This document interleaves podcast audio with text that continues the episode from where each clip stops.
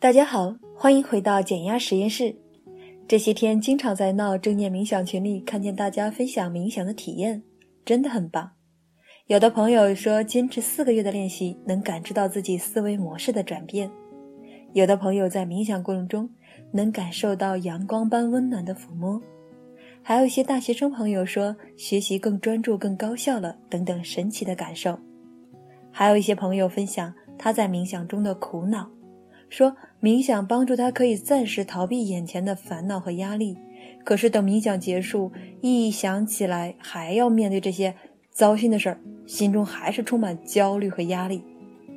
那我们今天就来聊一聊，我们到底该如何使用冥想这个工具，也借这期电台跟大家分享一次我在冥想中的神奇疗愈。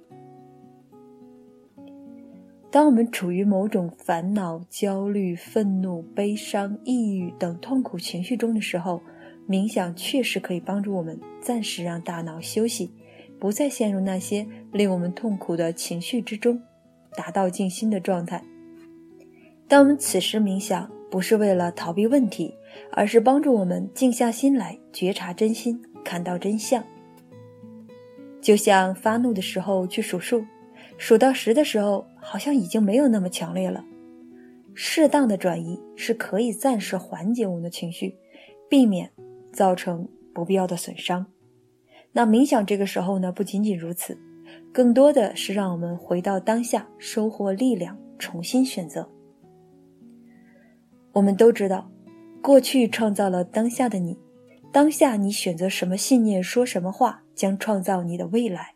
所以，当下永远是力量的源泉，让我们可以有力量重新做一个选择。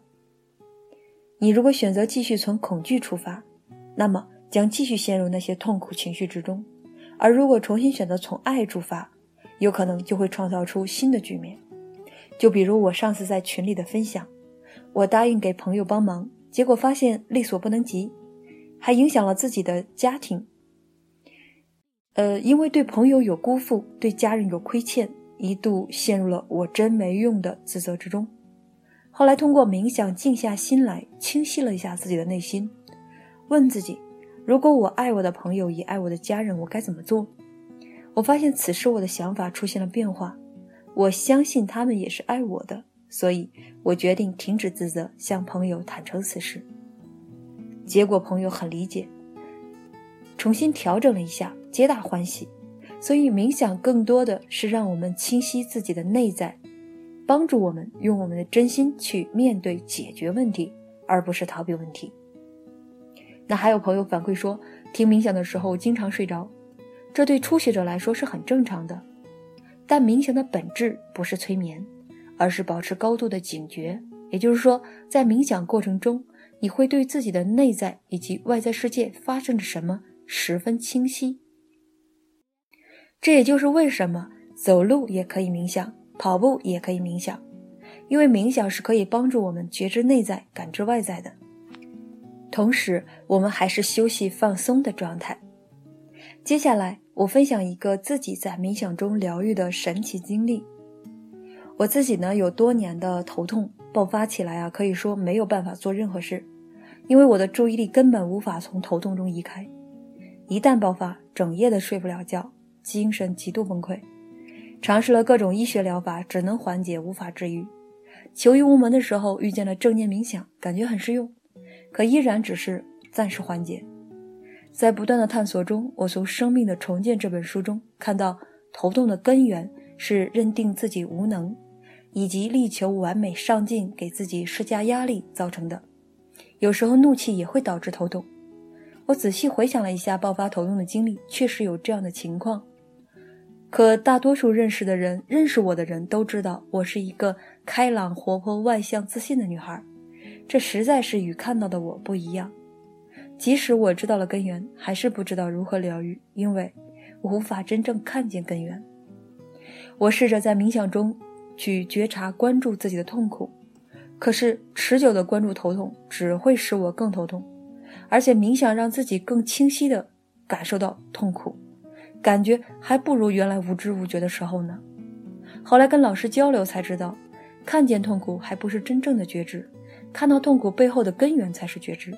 老师问我：“你想不想不再头痛啊？”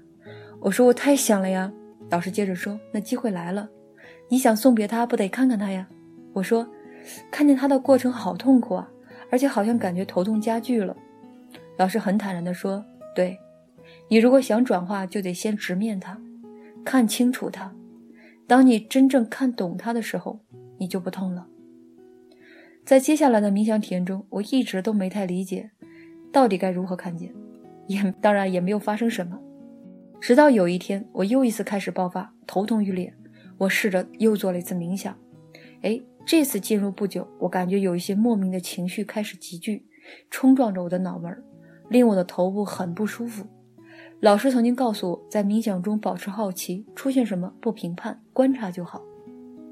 那我就试着呢，去随着我的痛苦加剧，保持呼吸，试着跟他去共处。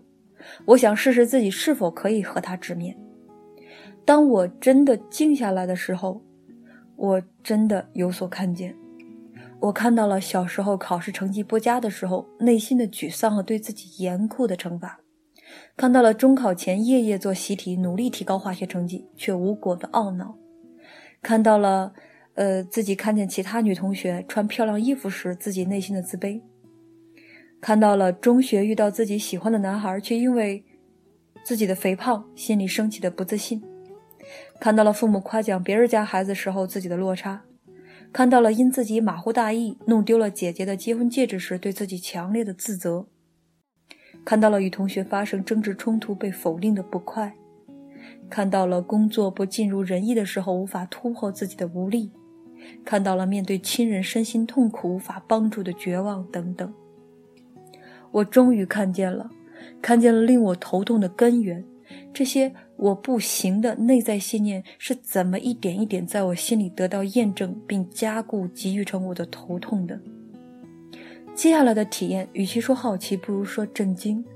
在我感觉头痛越来越厉害的时候，我开始感觉到有眼泪溢出眼眶。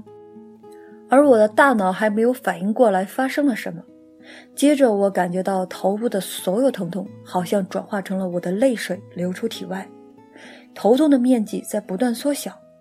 我随着我的感觉一开始由默默流泪到最后放声大哭了出来。我感受到我在一个强大的能量场里面，像一个孩子一样在里面很安全的释放自己。哭过之后，慢慢的我又恢复了平静，发现我的头痛已经减少了百分之七十。在接下来，按照老师教的方法，轻轻的跟自己头部说：“我爱你，你很棒，我原谅你所有犯的错，你还是最棒的你，我爱你。”就这样，我不停的表达着“我爱你”，然后感觉自己可以听得到，眼泪又有些溢出眼眶。我知道这次是爱和感动。当我感觉可以的时候，我睁开了眼睛，重新回到房间，发现头已经完全不疼了。就这样，在经历几次这样的练习后，我已经好久没有头疼了。对于身心其他的痛苦和疗愈，我有了更多的信心。我很庆幸，在我复原疗愈的路上遇到了很多老师，我把他们称作我的生命启蒙老师。当我告诉他们我的一些症状和痛苦的时候，他们都没有把我当成病人，他们只是告诉我我没有问题，有的只是课题，就像导师带着学生去探索研究一些课题一样。我需要重新认识和了解这个世界，那么可以先从认识自己这个课题开始。于是呢，老师就和我一起去探索认识我自己。借由他们的眼睛，我确实看到了一个不一样的自己和世界。我们本身就是富足的。只是在后天环境中经历了一些创伤，使我们的心蒙上了一些尘埃，让我们看不清真相。现在我们只是需要重新去发现自己，就像挖宝藏一样，探索自己的宝藏。生命的痛苦和快乐就像不同包装的礼物，有的好看些，比如快乐；有的难看些，比如痛苦。但那都是生命送给我们的礼物，帮助我们成长的礼物。我记得康老曾经分享过一个故事，他说：“同学们，我今天所讲的这些知识智慧，只能给到你的心上，却给不到你的心里。”同学们就问老师：“为什么呀？”老师说，只有在你们遇到痛苦，你们的心出现裂痕的时候，这些智慧才有机会流进你的心里。这个故事感动我很久，也改变了我对痛苦的认识。痛苦是帮助我们觉醒觉知的绝佳时机。我就这样带着一颗感恩的心，重新看待痛苦，带着好奇和学习的心态，开始了一条自我疗愈之路。也可以说，这是一条生命觉醒之路。我知道，一切的疗愈都在等待与真我的相遇。亲爱的朋友，假如你也在遭遇着痛苦，或在冥想中可以清晰地感受到痛苦，那恭喜你，你收礼物的时间到了。尽管这个包装不那么好看，但那是我们生命送给我们爱的礼物。请带着一点耐心和一颗感恩的心，去一点一点拆开这个礼物吧。你最终会发现，我们所有的痛苦，其实都在指引我们活出真正的自己，快乐的活着。好，感谢大家的收听，希望我今天的分享也可以说到你的心上。有一天你的心出现裂痕的时候，可以流进你的心里，灌溉滋养你的心。新的有关身心疗愈的冥想课程正在制作中，敬请期待。欢迎下载 Now 正念冥想 APP，跟随专业冥想导师一起练习，迎接我们美好的正念生活吧。我们下期节目再见。